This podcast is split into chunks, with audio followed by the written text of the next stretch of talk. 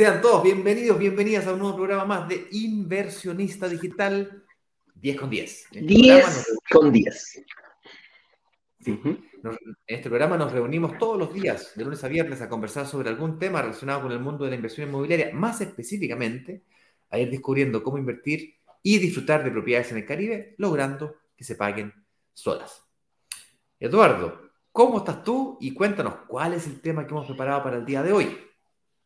Muy buenos días, mi querido amigo Ignacio, y un saludo a toda nuestra comunidad que se está conectando desde cualquier parte de Latinoamérica.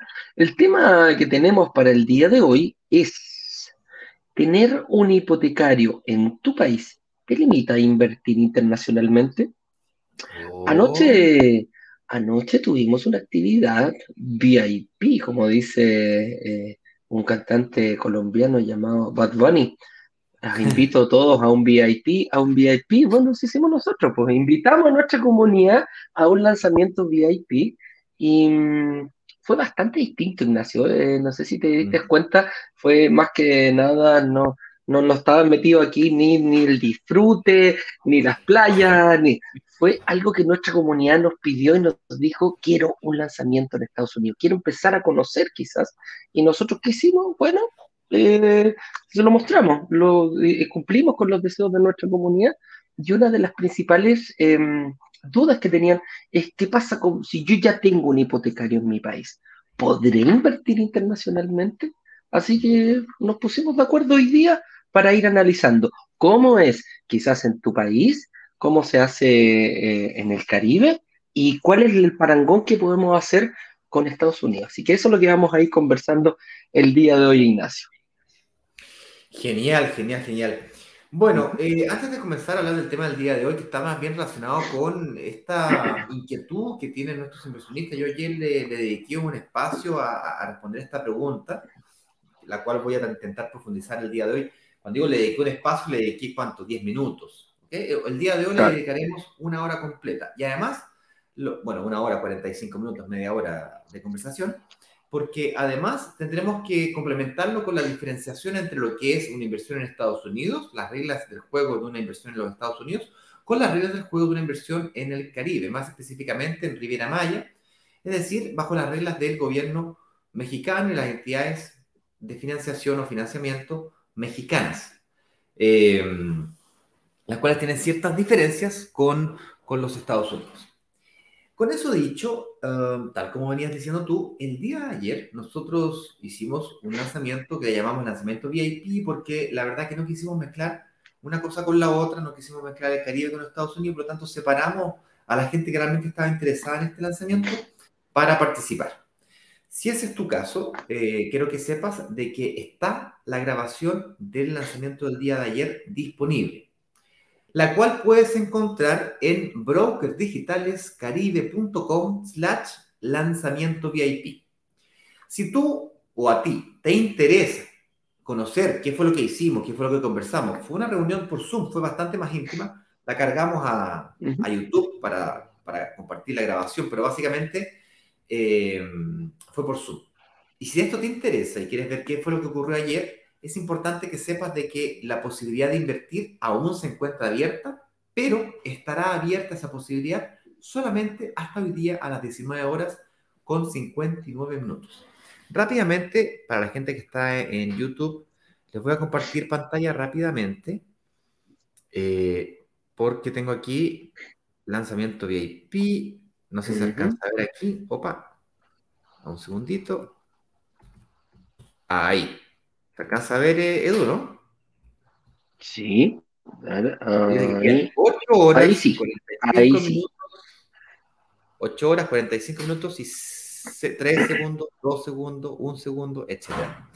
Y acá tú apretas el play. Bueno, puedes reservar acá, lógicamente, o acá abajo.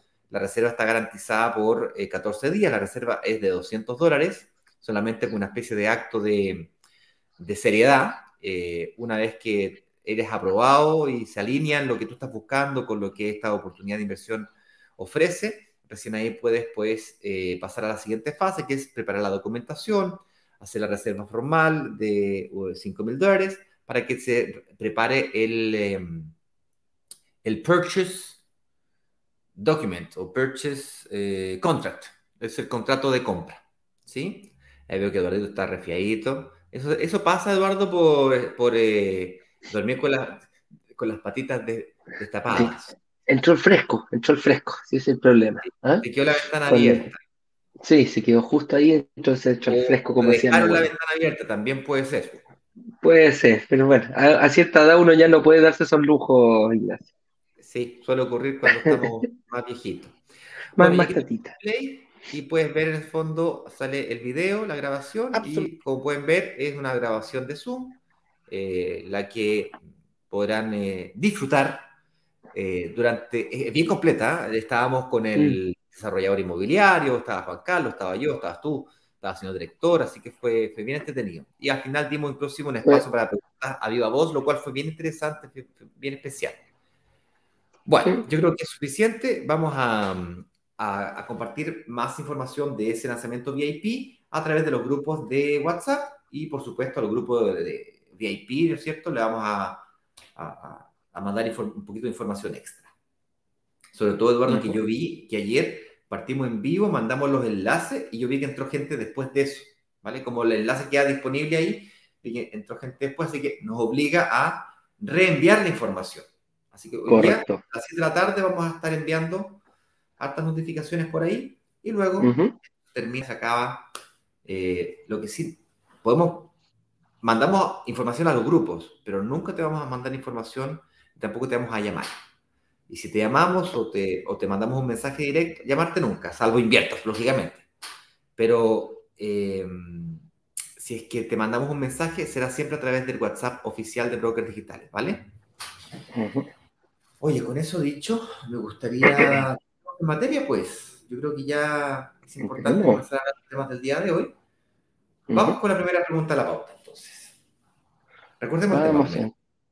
El tema es, ¿tener un hipotecario en tu país te limita a, tener un, a conseguir un financiamiento en otro país o de manera internacional? Entonces, partamos un poquitito de atrás. Una pregunta muy, muy, muy recurrente. ¿Qué es el miedo? Cuando uno, cuando uno, el miedo a lo desconocido, porque dice, yo puedo ser un experto, puedo saber perfectamente cómo funciona en mi país, puedo incluso tener uno, dos, tres, cuatro, cinco créditos hipotecarios, vaya a saber uno.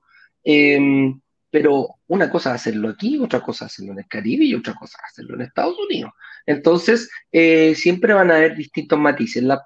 para, para, tu tranquilidad, siempre van a haber matices. Como el objetivo es lo mismo, puede ser, puede ser ir bastante parecido a lo que tú ya tienes en tu país y vas a ver algunos matices. Una cosa lo dice México, de otra forma lo dice Estados Unidos, pero en el, como el fondo es el mismo, eh, puedes, encontrar, puedes encontrar bastantes similitudes para que te quedes tranquilo y no diga, oye, este es un mundo nuevo que se me viene encima. Entonces, eh, la primera pregunta que se nos viene es, ¿por qué es necesario un crédito hipotecario para invertir? ¿Es necesario, Ignacio, que yo tenga que tener un crédito para realizar una inversión o puedo hacer una inversión quizás sin crédito hipotecario? Mira, la mejor forma de responder esa pregunta eh, es comparando la alternativa A con la alternativa B, siendo la alternativa A comprarlo sin crédito, es decir, al contado, teniendo la plata así entera, y la alternativa B con apalancamiento o crédito hipotecario. Entonces, para responder la pregunta, ¿es necesario un crédito hipotecario para invertir? La respuesta es no, no es necesario. La pregunta es, ¿es recomendable? Bueno, depende de lo que tú estés buscando como inversionista. Claro. Eh, y el día de ayer nosotros hacíamos un, un ejemplo que puedo intentar repetir, pero para tratar de simplificar la respuesta e ir más al grano. Supongamos que tú tengas 100 mil dólares para invertir en una propiedad, que de hecho las propiedades de las que lanzamos el día de ayer están en ese rango. 95, 92, 93, 116, 120, o 100, ahí, en, el, rango de los 90 a los 120 mil dólares. Hay propiedades más caras, lógicamente, pero ahí está el rango, el rango medio. Y también hay un poquitito más barato, menos de, menos de 90 mil dólares también hay son las menos. Las más están ahí en ese rango de los 100 mil dólares. Entonces, supongamos que tú tengas 100 mil dólares al contado. Así yo te pago la propiedad al contado sin deuda. ¿Qué me conviene más? ¿Una propiedad al contado? ¿O dos propiedades? O en el ejemplo que hice ayer, tres casas o propiedades con apalancamiento. La particularidad del lanzamiento de ayer es que además de tu down payment, la inmobiliaria te hacía un crédito twin, que le llaman ellos, que básicamente te prestan parte de la entrada inicial para cofinanciar el down payment. De esa forma, el monto que pides de hipoteca es menor y con ello logras que los ingresos de la propiedad paguen todos los costos de la misma, incluyendo la cuota del crédito hipotecario. Entonces veíamos el día de ayer de que a nivel de flujo de caja, me refiero a la, plata que te entra por concepto de arriendo cuando te compras la propiedad al contado, eran aproximadamente mil dólares. Entonces, pero ¿cómo mil dólares una propiedad de 100 mil? Bueno, lo que pasa es que los ingresos en Estados Unidos, el ingreso per cápita es más alto y bueno, se produce una, una relación de precio de propiedad con ingresos por arriendo bastante interesante en ciertos lugares, no en cualquier lugar, en ciertos lugares. Pero viaja conmigo en este ejemplo simplemente. 100 mil dólares de ingreso, pum, saco de mi bolsillo, de mi banco, al banco de la inmobiliaria o desarrolladora inmobiliaria, le pongo los 100 mil dólares y ya pues, recibo los mil dólares, menos costo de administración para la empresa de property rent, la empresa de administración de, arriendos, a la cual me cobrará una comisión del 200 eh, dólares, pum, pum, pum, pum, voy pagando ese, ese y me quedo con mis 800 dólares mensuales. Y ese sería el flujo de caja. Ahora bien, si yo en vez de hacer eso y compro, en vez de una, dos o tres propiedades, si bien es cierto, el flujo de caja va a quedar mucho más disminuido, en el ejemplo que hicimos el día de ayer en Estados Unidos, el valor total de patrimonio que tú vas a terminar construyendo, en el caso de las tres casas, es mucho mayor. Llegábamos a cifras, para que se entienda a nivel matemático, a cifras de una sola casa, después de tres años vendieras la casa, te quedarías con 18 mil dólares. En el caso de eh, las tres casas y 16 mil en el caso de, las, de la casa única. Entonces, al final de cuentas, el apalancamiento, la gracia que tiene es que te permite ganar dinero con dinero que no es tuyo. Si tú tienes un apalancamiento del 50%, tú vas a ganar plusvalía sobre el valor del 100% de la propiedad. Entonces, la gran diferencia viene al final del periodo cuando liquidas la propiedad, cuando vendes la propiedad. En términos de flujo de caja, hay una, leve diferencia, pero no es tan grande como para decir, no, realmente vale la pena invertir sin crédito hipotecario. Se produce una rentabilidad mayor cuando hay plusvalía. Lo menciono esto porque obviamente que las decisiones dependen de quién seas tú como sujeto de crédito y cuáles son tus objetivos finales. Si tú estás buscando flujo, es decir, comenzar a vivir de las rentas, porque ya tienes un patrimonio, hoy tengo un millón de dólares, ¿qué hago con esto? ¿Cómo logro vivir de las rentas de este patrimonio de un millón de dólares? Recibiste una herencia, una jubilación, una pensión. Opa, me caí.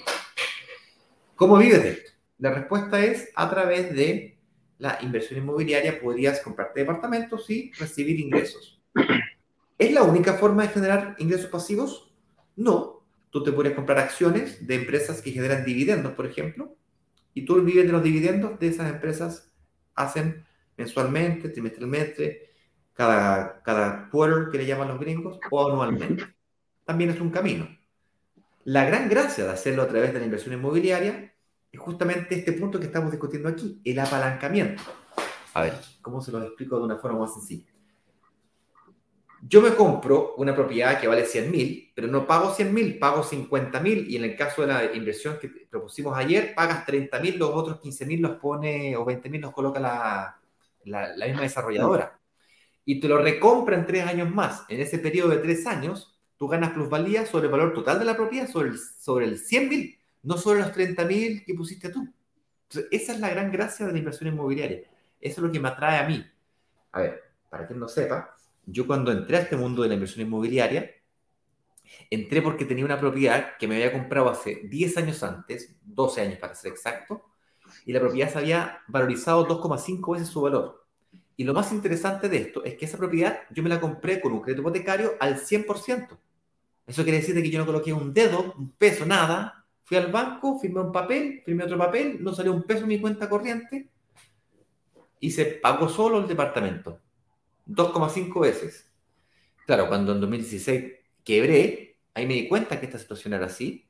Y por supuesto, pues eh, ahí fue cuando me llamó la atención esto. ¿Cómo era posible que una propiedad se valorizara tanto? Ahí me di cuenta del poder de la plusvalía o aumento del valor de la propiedad en el tiempo, por factores extrínsecos a ella. Hay mucha gente que no me entiende qué es lo que es eso de la plusvalía. Y para que se entienda bien es, si tú te compras una casa, la remodelas entera y la vendes más cara y ganas dinero, eso no es plusvalía. Eso es que le aumentaste el valor de la casa por factores intrínsecos, hiciste el famoso flipping que le llaman. La plusvalía es cuando te compras una casa o un departamento, una propiedad, y a esa casa no le hiciste nada y aumentó su valor. Así de simple. Corta. Corta. Es porque mejoró la calle, mejoró la conectividad, mejoró el puente. Un montón de factores. La demanda de arriendo aumentó, eh, no sé, comenzaron a llegar aeropuertos, carreteras. Construyeron un mall. Construyeron un shopping center, llega la Fórmula 1, en el caso del Caribe, por ejemplo, Tulum está pero que arde porque va a llegar la Fórmula 1, va a llegar parques de diversiones nuevos, ahí está en pleno desarrollo el sector. Entonces, claro, tú no hiciste nada, tenías una propiedad que costaba 100 mil y tres años después vale 120 mil, tú te ganaste 20 mil y tú pusiste una tercera parte de esos 100 mil iniciales, ¿me entiendes? Ese es el gran secreto de la inversión inmobiliaria. Si tú le pones, si tú pusiste 30 y ganaste 15, quiere decir que ganaste el 50%. Lograste aumentar tu patrimonio en un 50% en el periodo de tres años. Eso te da como un 20% anual. Es una locura. respondiendo a la pregunta, ¿por qué es necesario un crédito hipotecario para invertir? Eh, bueno, porque te permite potenciar tu capital. No sé si quieres complementar con alguna observación, dato curioso. no, no, no, no. La, verdad que lo que te decía, lo, que ibas tú, es un poquito diversificar. ¿eh? Yo creo que ahí está como una, palabra clave. Eh, diversificar, porque para que la gente quede clara, la plusvalía, como bien lo explicaste, yo la voy ganando por el total de los departamentos y mientras más, eh, mientras más, mientras más valor de departamentos tenga, em, es, como yo voy ganando plata. Para explicarlo sencillo, si yo voy a poner mis 100 mil dólares en un departamento que cuesta 100 mil dólares, la plusvalía la voy a ganar por esos 100 mil dólares. Si yo lo diversifico y con esos mismos 100 mil soy capaz de dar y comprar tres departamentos, esa misma plusvalía la voy a ganar en base a esos tres departamentos que cuestan 100 mil dólares. Por lo tanto, voy a ganar plusvalía en base a 300 mil dólares. Como inversionista, la gente que dice, oye, ¿por qué tengo que tener un crédito hipotecario? Esta es la razón, porque ganamos en base al total del valor de todas las propiedades que nosotros somos, em, que somos dueños. Ahora, un, otro inversionista puede decir, bueno, Eduardo, pero yo puedo comprar una de 300 mil y quizás no tres de, tres de 100 mil. También es posible, también es posible. Ahí el total es lo que, es lo que importa. Ahora, llegar a esas tres, tener los 300 mil es lo difícil. Con este tema del apalancamiento, de tener una, de una entidad financiera que yo sea capaz de demostrar como inversionista que soy eh, lo suficientemente em, responsable y un buen pagador, es ahí donde tú, donde se te abren, como diría, las puertas del, las puertas del, eh, las puertas del cielo. ¿ah? Cuando, cuando tú logras ser capaz de decir, de demostrar que eres una persona solvente y las entidades financieras comienzan a confiar en ti, es ahí donde se te puede allanar para comenzar un tremendo camino de inversión inmobiliaria. Bueno, pero no todo es perfecto. Esto comienza a tener ciertas dificultades a medida que vamos avanzando en nuestro, a nuestra capacidad de acceso a estos apalancamientos o créditos hipotecarios. Puede ocurrirte que eh, en tu país de origen ya tengas un límite máximo de capacidad de financiamiento. Por ejemplo, te puede ocurrir, yo en este caso soy chileno, tú eres chileno también, Juan Carlos, nuestro experto local ahí en Colombia, tienen cierta capacidad de financiación, hay un cierto límite. Eh, puede ser por, por riesgo, puede ser por monto de ingreso, fuentes de ingreso, antigüedad de los ingresos, variabilidad de los ingresos, depende de, diferentes variables. Puede ser por la edad que tú tengas, por ejemplo, tú, Eduardo, que ya estás, se te ve que estás bastante desgastado. O sea, yo tengo mayor edad, pero la gente claramente puede ver quién está más desgastado, amigo mío. ¿ah? Bueno, yo te veo bastante complicado con, con, tu, el tema de la edad. Ya te acercas, ¿no es cierto?, a la tercera edad. No, no, no, no, todavía no. Entonces, la gente más viejita, tú, tú, me dirás si pasa estas cosas o no, yo, yo no te sabría responder. Pero la gente de más edad como tú. Esto es una venganza, Ignacio, porque en la mañana yo, me tocó a mí hacerlo en Chile y como es vengativo, eh, le está dando. No te preocupes, ya te voy a responder ya. La gente más edad eh, tiende a perder acceso a crédito hipotecario, sobre todo en los países locales, porque un crédito hipotecario generalmente va asociado a seguros. Un crédito hipotecario tiene un seguro de desgravamen el cual a medida que va siendo más viejo, se va haciendo cada vez más cara. Correcto. Se va haciendo más caro este, este ¿cómo se llama? Este, este, este seguro. A los, 60, a los 60 bastante más caro que a los 50, a los 50 más caro que a los 40. Y así sucesivamente, si es que queremos subir a los, de los 70 a los 75, a los 80, ya hay un límite. Ya simplemente el seguro no te quiere asegurar y consecuentemente pierdes acceso a créditos hipotecarios que sea como obligatorio sacar dichos seguros de desgravamen o seguro de muerte, invalidez. Entonces, em, se pone más difícil en los países locales sacar créditos hipotecarios. Hay otras dificultades que te pueden ocurrir también, es que estés sobreendeudado.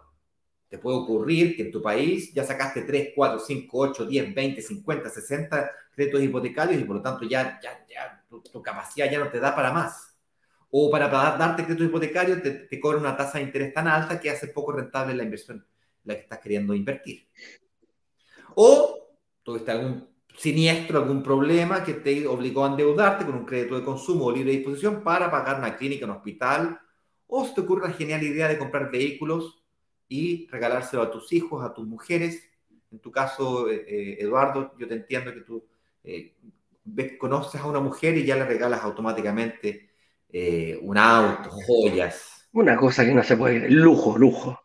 Lujos, lujos, lujos. Es para que se acostumbren al buen vivir. Que se acostumbren a estar contigo es una cosa de un buen vivir. Obvio. Hay gente, yo sé que esto no te pasa a ti, pero hay gente le pasa que se les pasa la mano con esto y, conocen a tres, cuatro mujeres, compran tres, cuatro vehículos. Y se van para el otro lado. Pero más aparte, eh, llega un momento en donde en tu país ya no tienes más acceso a hipoteca. Y qué buena noticia, cuando uno hace inversiones internacionales, llámese Caribe, llámese Estados Unidos, los buros de crédito de los diferentes países no necesariamente se conversan entre sí. Eso quiere decir que incluso podrías estar hasta reportado como moroso, como mal pagador en tu país de origen, y en México, por ejemplo, podrías tener acceso a hipoteca. En Estados Unidos podrías también eventualmente tener acceso a hipoteca.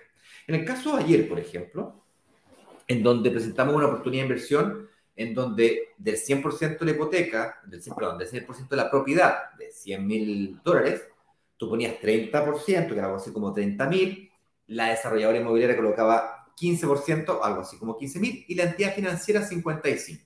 Dado que el monto a financiar es menor al 70%, hablamos del 55%, no tan solo logras que el ingreso supere al dividendo o cuota de crédito hipotecario y los otros costos, sino que además eh, las tasas de interés mejoran porque la entidad financiera realmente no le presta dinero a ti como persona natural, le presta el dinero a la empresa, que en el caso de Estados Unidos se constituye una LLC, eh, se recomienda una LLC Partnership, hay tres tipos de LLC, por cierto, está la LLC Partnership, la, la fantasma que le llaman, o pero la transparente, que es la, que es de dos o más personas, y luego viene la corporate. Y en la corporate están las, corporativas, que son de personas, socios, personas naturales, o socios empresas. Por ejemplo, si dos, tres empresas podrían constituir una LLC corporate, podría ser también. Y esta empresa, con el giro correspondiente para, para los bienes inmuebles, es a la cual le prestan realmente el dinero. Y le prestan el dinero con el colateral, con la garantía hipotecaria del mismo activo que se está comprando. Porque en la eventualidad de no pago, que es lo que la entidad financiera está queriendo garantizarse, de estar cubierto su, su, su, capital de, de, inversión, no es que esté buscando quedarse con la propiedad, está, está queriendo garantizar que le van a pagar. Y en la eventualidad de no pago, liquida la propiedad y se, queda, y se autopaga el loan o el préstamo hipotecario. ¿Me siguen? En el caso de México, que es Caribe, funciona un poco distinto. Para la gente que tiene eh, residencia en eh, Canadá y en Estados Unidos, los bancos mexicanos miran el scoring bancario canadiense y miran el scoring bancario eh, estadounidense, Por lo tanto, si tuvieses un sobreendeudamiento o, mal, o mal scoring bancario, tanto en Estados Unidos como en México, como, perdón, como en, Canadá, y quisieras utilizar la banca mexicana para sacar tu crédito hipotecario a través del uso del scoring bancario, gracias a tratados de libre comercio como el NAFTA, por ejemplo, que te permite eh, eh, ese beneficio, en el caso de estar limitado, no sería un buen camino. Con eso dicho, existen otras entidades financieras que usamos los latinos que vivimos en nuestros propios países para construir historial financiero. Tienes que demostrar solvencia primero, luego capacidad de pago y eso te garantiza un, cierto eh, nivel de acceso a, financiamiento. ¿Cómo funciona?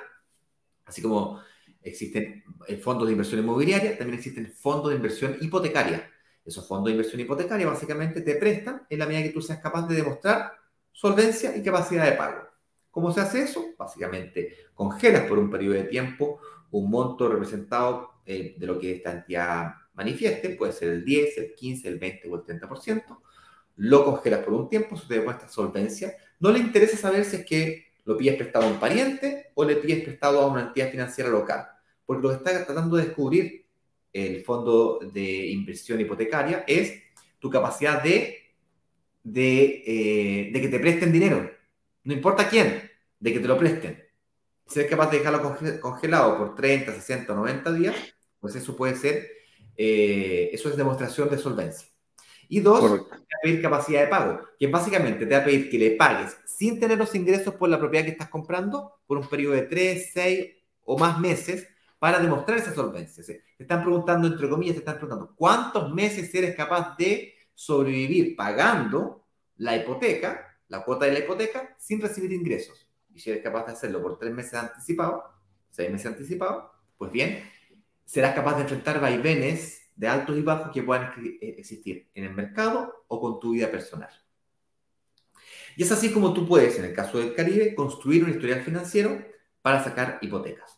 Por supuesto, hay una serie de detalles y bemoles que hay que, que, hay que eh, realizar de forma individual. Es por eso que toda persona que quiere invertir tiene que pasar por un proceso de evaluación personalizado para evaluar si tiene y cumple con los requisitos financieros para invertir en la propiedad que está queriendo invertir. Y eso además es complementado con la evaluación, más que financiera, eh, también eh, eh, alineada de lo que el inversionista está esperando hacer con su inversión inmobiliaria, con la propuesta de inversión, con el producto que está queriendo comprar. O sea, tiene que estar alineado eso también. No basta con estar alineado, no basta con demostrar que tiene plata, no, no basta con demostrar que tiene millones. Además, tiene que cuadrar lo que quiere hacer con lo que está comprando. ¿okay? Porque si no, es como comprarse una bicicleta de alta montaña para yo dar una vuelta a paseo aquí con mi hijo. No tiene sentido. O viceversa. Me, compro una bicicleta para hacer paseo aquí con mi hijo yo en realidad lo que estoy tratando de lograr es un, es un performance de alta montaña. Entonces tiene que coincidir una cosa con la otra. Si no, si no cuadra, el negocio no se puede realizar. ¿okay? Y nosotros rechazamos, rechazamos entre el 15 y el 20% de las personas que invierten con nosotros. Oye, sabemos que esto puede sonar demasiado bueno para ser verdad. Es por eso que hay que ir poquito a poquito, pasito a pasito, entendiendo la lógica que está detrás de cada inversión inmobiliaria. Avancemos. Sí. Ahora pasemos a otra, a otra pregunta. ¿Es rentable a pesar eh, de las tasas de interés? Muchas veces nosotros hemos dicho que las tasas de interés pueden ser eh, un dato eh, importante, pero no siempre es el más relevante. Al momento de pensar en, invertir en un... Hoy parece que me adelanté, espérame. Me equivoqué. Esa era una de las... Pero no importa, el orden de los factores en este caso no, afecta el, No, no va a alterar. Una duda que, que, tiene toda la comunidad, la, la que apoyó la tienes tú, o sea, es un tema, digamos. Sí, es, un tema y, la, y, la, y, la, tasa de interés nos hemos ido dando cuenta que pese al, Eh, a, la tasa de interés la pueden afectar distintos factores, el factor social, la, cómo está la economía de tu país, cómo está la economía mundial. ¿Quién eres tú como persona? Porque pese a que podamos tener, comprarnos el mismo departamento, podemos ir con Ignacio los dos y nos presentamos a la misma entidad financiera, el mismo departamento, las mismas condiciones, incluso mirando al mismo, al mismo lugar, uno arriba del otro, lo más probable es que las condiciones de él y las condiciones mías, los bancos no se evalúen. No, no, no, sonó no muy bien. Pero estamos hablando de departamento, Ignacio, por Dios. ¿eh? Estamos hablando de ah, departamento. Apartamento uno al lado del otro, ¿te parece? Uno al lado del otro, en el mismo piso. Entonces, eh, las condiciones que te va a evaluar el banco eh, son, pueden ser de distintas formas. Él puede conseguir una tasa, yo puedo conseguir otra tasa y todo, todo va a depender de mis ingresos, de quién sea como yo como persona, qué capacidad de pago tengo, estoy en DICOM, estoy informado en el boletín, estoy eh, o no estoy informado. Entonces son muchísimas cosas. Cuando nosotros nos enfocamos como inversionistas solamente en una tasa de interés, estamos dejando quizás muchas variables que nos pueden aportar a conseguir un, un, eh, un, un crédito hipotecario con mejores características. Incluso, incluso aquí lo comentábamos recién, el tiempo puede ser un factor incluso más determinante al momento de determinar una cuota hipotecaria. ¿ah? Eh, una persona que va a sacar un crédito a 20 años, a 15 años, obviamente va a ser muchísimo más eh, corto en un periodo de personas que lo hacen a 30 años, como lo vemos en nuestros países. Específicamente en México, el tiempo máximo son 15 años, eh, en Chile tenemos 30 años que nos dan créditos de crédito hipotecario y en este caso en Estados Unidos, Ignacio, no recuerdo el tiempo máximo de los créditos, eh, pero rondaban por ahí también alrededor de los 15 años, si no me equivoco, eh, y 6 años el crédito, el crédito TUI, que era el, el, el, más largo, que era la segunda fase. Entonces, si te das cuenta, hay distintos momentos, hay distintos plazos los que pueden ser un poquito más determinantes al momento de pensar en una tasa de interés. Entonces, es como para un poco sacarnos el paradigma que eh, la variable tasa de interés es la variable más importante a la hora de empezar a elegir un crédito hipotecario. Entonces, hay muchísimas más que son las que vamos a ir eh, definiendo aquí en este, en este programa. La tasa de interés es importante, es relevante, sin embargo, no es determinante. ¿Me explico? Si yo logro, para, lograr invertir y disfrutar de un departamento en el Caribe y lograr que se pague solo, porque no basta con invertir, olvídate del disfrutar, olvídate de, olvídate de invertir. Yo puedo invertir, lograr invertir con una tasa alta o con una tasa baja. la pregunta que viene a continuación es, no basta con invertir. Yo lo que realmente debo lograr es que se pague solo. Esa es la verdadera promesa, esa es la verdadera dificultad. Porque lograr invertir, como decíamos al principio, voy y me compro el departamento al contado. Pero no se paga solo. Lo pagaste tú. O sea, para que se pague solo tienes que tener ingresos que cubran todos los costos, incluyendo la cuota del crédito hipotecario. Es decir, necesitas un crédito hipotecario para que eh, eh, se pague solo o parcialmente solo. Depende de cómo lo quieras mirar. Aquí nosotros le llamamos a un departamento que se paga solo cuando logras que el arriendo o los ingresos son mayores a los costos y la cuota de un crédito hipotecario. ¿Ok? Si es del 70, del 20, del 30, del 50, bueno, discutible, pero ese es el objetivo. Con eso dicho, si la tasa de interés es más alta, pero el negocio, a pesar de la tasa de interés, sigue siendo rentable, sigue siendo buen negocio, sigues ganando patrimonio, sigues construyendo equity, la palabra, estoy gringo en esta semana, Eduardo, porque... equity, ¿a qué se refiere con equity? Explica un poquitito si, si podemos explicar ese, ese término que estamos eh, poniendo sobre la mesa. La diferencia entre un equity y patrimonio es que el, equity, el equity es lo que yo soy capaz de sacarle a mi plata. Es decir, tengo 30 mil, le logré sacar 15 mil a mis 30 mil. Ese es un equity de 15 mil. Tengo ahora 45 mil de equity. Ah, como la rentabilidad que le saco solamente a mi inversión. A mi plata, ¿sí? En cambio, patrimonio es que con esos 30 mil tengo un patrimonio de una propiedad de 100 mil dólares. 100 mil. Ah. si tengo 60 mil de equity, me puedo comprar dos departamentos, cada uno de 100 mil, tendría 200 mil de patrimonio y 60 de equity. De equity, claro. Porque en el fondo el patrimonio, claro, el patrimonio es, va, en base, como lo hemos dicho, al valor de la propiedad completa, que es distinto a lo que tú estás explicando ahí, Ignacio. Entonces, si yo, supongamos que yo tenga la capacidad, el, tengo un factor de equity de 1.5. Entonces tengo 30.000 multiplicado por 1.5, de, de 30.000 paso a 45, más 1.5, 62 y tanto, más 1.5, 90 y tanto, más 1.5, 120. O sea, en 3, 4 años yo paso de un equity de 30.000 a un equity de 120.000 o 100.000 dólares de equity. Pero me, para llegar a eso me tuve que comprar 2, 3, 4, 6 propiedades que tienen un patrimonio de 600 mil dólares. ¿Me sigues? Entonces, tengo un patrimonio de 600 mil, un equity de 100 mil, 120 mil. ¿Se entiende la diferencia? Bueno, correcto, sí, no, se entiende perfecto. Y, ese factor multiplicador es el que, el que, el que te hace eh, crecer rápido, producto de que estás ganando plusvalía o mayor valor de la propiedad en el tiempo gracias al comportamiento de, eh, del mercado de esa propiedad. Esto no es que ocurra en todos los lugares del planeta, en lugares muy específicos. Por ejemplo, en Riviera Maya está que arde y en algunas ciudades de Estados Unidos está, muy, eh, está ocurriendo esto con mucha, con mucha intensidad. Claro. Espero haber respondido este tema de, que si es rentable o no a pesar de la tasa de interés. Y la respuesta es depende. Depende si es que el negocio es aún rentable o no con la tasa de interés que te está ofreciendo, según seas tú sujeto de crédito lo cual depende no tan solo de tú como sujeto de crédito, sino que el monto que estás pidiendo el crédito, el porcentaje del total de la propiedad, mientras más bajo el porcentaje que pides de propiedad, en vez de pedir el 70% de financiamiento, pides el 50% de financiamiento, tienes una garantía real del activo para la entidad financiera, consecuentemente el riesgo es menor y, y por lo tanto la tasa de, hipotecaria eh, tiende a ser menor. Por cierto, cuando hablamos de tasa de interés, estamos hablando de la tasa de interés, más todos los costos asociados a la, tasa, a la, misma tasa. Comisiones, seguros, eh, impuestos. Eh, spread, todo lo que cobre el banco. Claro que sí. Oye, pasemos a otra duda, que, que, la, que es un poquito lo que, lo, que veníamos diciendo. Si yo estoy... Eh, ah, espérate, aquí dice... Que esta, esta duda es re importante. ¿Qué pasa si yo ya tengo... Sí, esta ya la, esta es la Pero esta otra es importante. Dice, ¿qué pasa si yo estoy reportado? no me prestan. Esto, esto lo vamos a llevar a, mi país. Yo en estos momentos no me prestan, ¿por qué? Porque tengo mi casa propia, porque ya tengo mi capacidad crediticia hipotecaria copada completamente.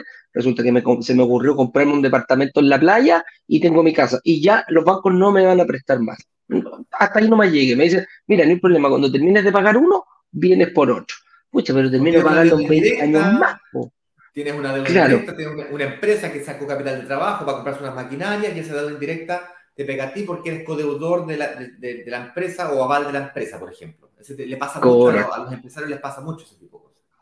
Claro, y también, eh, y también se puede dar que estoy reportado como deudor. ¿Qué quiere decir? Por A, B o C motivo caí por, eh, hoy, hoy. Imaginémonos, pongámonos la foto, nos sacamos una selfie hoy día mismo. Yo hoy tengo una cierta cantidad en DICOM, que le llamamos en Chile, en, el, en el boletín comercial, como le llaman en otros países, en estas entidades que reportan que tú no has, no has pagado una deuda.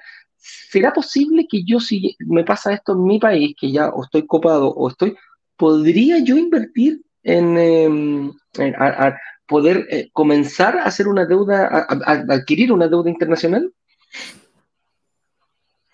Principalmente en Estados Unidos. ¿Me estás preguntando a mí? Perdón, me sí, sí, estaba diciendo. Una, una, pregunta del chat, disculpa. De lo que estaba haciendo la gente. No, te decía que si, yo no cumplo con esta... Respondo en breve. Claro, si, no, yo, si no, yo, no, yo, no, califico por las razones que recién dimos, ¿será posible hacer eh, irnos a comenzar o pensar siquiera en realizar una inversión en Estados Unidos? Claro que sí, porque eh, tú podrías perfectamente. Eh, eh sí, vamos a acelerar un poquito el live porque me están llamando ahí para. Para, para Buenísimo. Eh, sí. Em, la respuesta es sí, porque se puede utilizar dos estrategias. Una, en el caso de Estados Unidos, constituye la LLC Partnership solo o con alguien más y con esa persona y con esa empresa le prestan el dinero, no a ti, a la empresa, por lo tanto podría estar reportado en tu país, da lo mismo porque le van a prestar el dinero a la empresa con la garantía real de la propiedad. Por lo tanto, se puede. Y en el caso del Caribe, en el mexicano, en lo que es Riviera Maya, también se puede reconstruyendo o construyendo rápidamente un historial financiero, dejando un monto congelado por un tiempo, más el pago de las cuotas por algunos meses, como yo comenté eh, en el live. Oye, Eduardo, yo de alguna u otra manera, déjame pasar por la pauta rápidamente para asegurarnos de que respondemos. Sí, yo creo que ya está bastante, bastante eh, claro. Deberíamos ir a, contestar saludos y preguntas, porque el resto de la pauta no sé si queda algo. Vamos a responder algo... comentarios y saludos. Vamos, vamos para allá entonces. Vamos a contestar aquí. Oye, tenemos un señor director, así que deja, el que dejarlo. ¿Sí? Señor director, yo voy a ver yo las preguntas acá para, para ver cuáles nos dejó marcado usted y ahí las vamos poniendo. Mira, aquí nos saluda Sandrita del Carmen, dice, hola, buenos días, saludos para cada uno, muchas gracias, un abrazo, se te corresponde, desde Chiloé, Chile, para que no sepa, aproximadamente mil kilómetros hacia el sur, hacia la Antártida, está eh, desde Santiago, está ubicado Chiloé, que es una isla maravillosa donde vive Sandrita, así que te mandamos un abrazo grande, Sandra.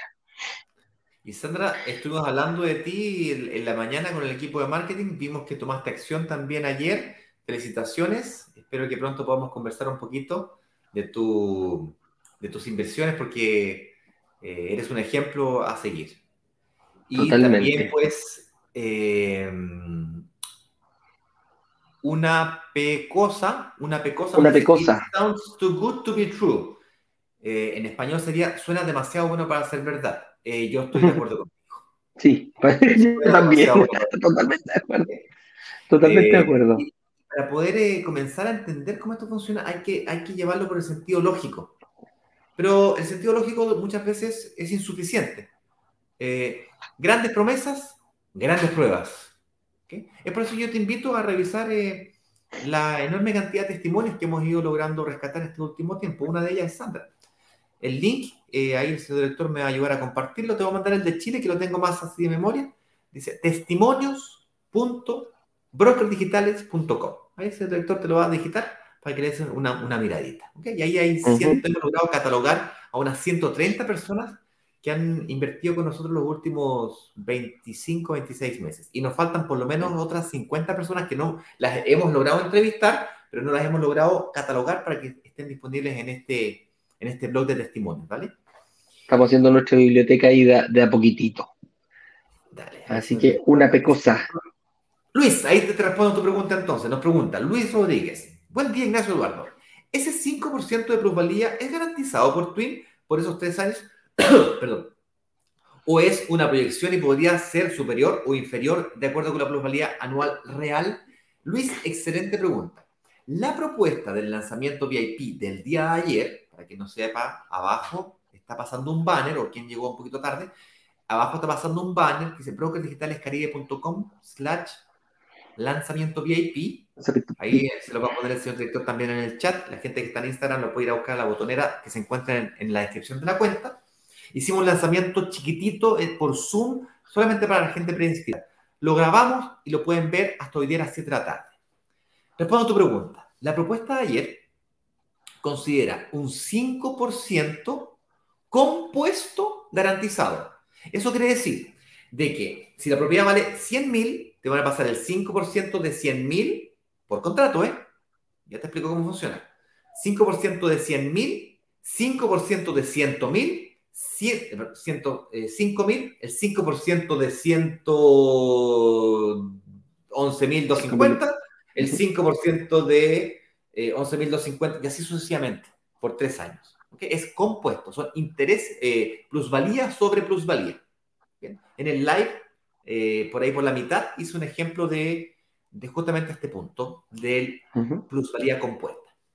Y cuando dices garantizado, me refiero a que es garantizado. Es tu hoy día, en el tiempo cero, cuando firmas el, el, acuerdo de compra, el, el, purchase agreement, al mismo tiempo firmas un contrato de arriendo para que puedan arrendarte la propiedad y con eso pagas la hipoteca, aseguras ese ítem, es un monto fijo por tres años, no reajustable, y finalmente un contrato de salida, un cash out. Ese contrato dice claramente el valor estipulado, precalculado de la venta de la propiedad. Es decir, la compras, la arriendas y la vendes en el mismo tiempo.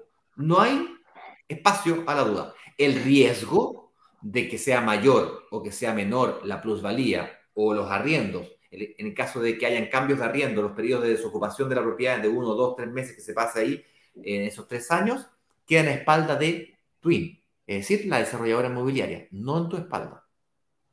Eso es algo completamente nuevo, no lo hemos encontrado nunca en ningún otro proyecto. De hecho, este punto que acabas de mencionar tú aquí es lo que nos llamó fuertemente y poderosamente la atención. ¿Es viable ofrecer una cosa como esa solamente porque la desarrolladora inmobiliaria, Twin en este caso, no es tonta, hizo todos sus estudios de mercado, hizo todos sus análisis y sabe que le puede sacar como mínimo el 5%? Entonces, tú estás dejando de ganar pero estás eliminando el riesgo. Por cierto, el contrato de retrocompra o el contrato de, arriendo o administración son opcionales. ¿Sí? Yo te recomiendo, si es tu primera inversión, Luis, ir a la segura. Lo haces a la segura, vas con tres años, aquí el contratito, está clarito, eh, bajo la ley estadounidense, no, no cualquier ley. Cuidado, no es lo mismo las leyes de Estados Unidos que las leyes de, México. Si no, pregúntale a los, narcotraficantes. Es complicado. Eh, te persiguen y la, cosa ahí anda. Funciona. Difícil romper los, contratos y son bien castigados en ese sentido. Oye, mira, Luis Rodríguez nos pregunta, otra duda, ese flujo de caja mensual, ¿perdón? Me quedan cuatro minutos. Ah, dale. Otra duda, ese flujo de caja mensual que incluye la renta y de la cual se deben pagar las cuotas del crédito hipotecario, crédito twin y administración, pasa por una cuenta de Estados Unidos a nombre de la LLC? Sí, señor. Afirmativo. Completamente sí. Y Twin te ayuda a, a, esa, a esas dos cosas. Correcto. Correcto. yo voy a hacer todo el paquete de todo, el paquete completo, voy a hablar con el abogado, te voy a abrir la cuenta corriente, te hablo la LLC, te hago todo. Sí, pero me tienes que eh, no lo voy a hacer y después te vas a arrepentir. Entonces tienes que, no, tienes, que pagar la reserva a firme, que le llaman, que son 5 mil dólares para dejar en firme. Y ahí inicia los trámites correspondientes. Y tienes que tener no te van a hacer pagar 5 mil si no presentas primero la documentación que valide que efectivamente calificas para eso. Porque una cosa es que se lo digas realmente a una lista y otra cosa es que lo demuestres. Una vez que lo demuestras, te demoras unas dos semanas en juntar los papelitos, pagas tu reserva firme con la unidad seleccionada, se realiza el trámite y en 45 días debes estar haciéndose la entrega de tu propiedad. Y finalmente, Así es. Ahí la respuesta era no, todo se encarga Twin, lo, lo acabamos de conversar ahí. Raúl Trujillo dice, hay otros gastos que debe hacer el inversor, por ejemplo, gastos de venta tras los tres años. No, no, no, no, no hay. Tú no vendes. ayer, Raúl, y está considerado ya en todos, en el, en el paquete, en el combo, está considerado la comisión de venta al tercer año. De hecho, no hay comisión de venta porque en el fondo estás transaccionando en el día cero, en este mismo momento estás transaccionando la compra y la venta. ¿Qué es lo que haga Twin con la propiedad en tres años más? No es problema tuyo, es problema de Twin. Básicamente lo que van a hacer, para que se entienda, es que van a revenderla a un valor mayor al que están recomprando hoy día. Ellos hicieron sus cálculos, sus estudios y están asumiendo el riesgo. Raúl, yo les mando a, tanto a ustedes como a ti, Eduardo, un fuerte abrazo. Yo voy a mandar más información a través de los grupos de WhatsApp el día de hoy. Nos vemos en la noche. Voy a hacer un, live en la noche, para un live de cierre que le llamamos, para ir aclarando las últimas dudas. Y pueden, por supuesto, comunicarse a cualquiera de los grupos de WhatsApp con los administradores o directamente en Instagram también pueden hacerlo. Así es. Eh, con eso dicho, les mando un abrazo grande. Raúl, hay un impuesto por la no hay un impuesto por la venta, hay un impuesto por las utilidades. ¿okay? Cuando compras y vendes, tienes utilidad. Si tú esas utilidades de la LLC la pasas a tu cuenta personal, pagas impuesto del 20%. Si reinviertes, no hay impuesto. ¿Bien? Hay impuesto solo si haces retiro, si no, no. Y eso no está considerado en la, en la, propuesta planteada, es del 20%. Raúl, los dejo, estoy a un minuto, tengo que hacer pasar a mi mujer un abrazo grande y nos vemos mañana en otro programa más de Inversionista, Digital 10 con 10. Que estén bien. Chau, chau. Chao.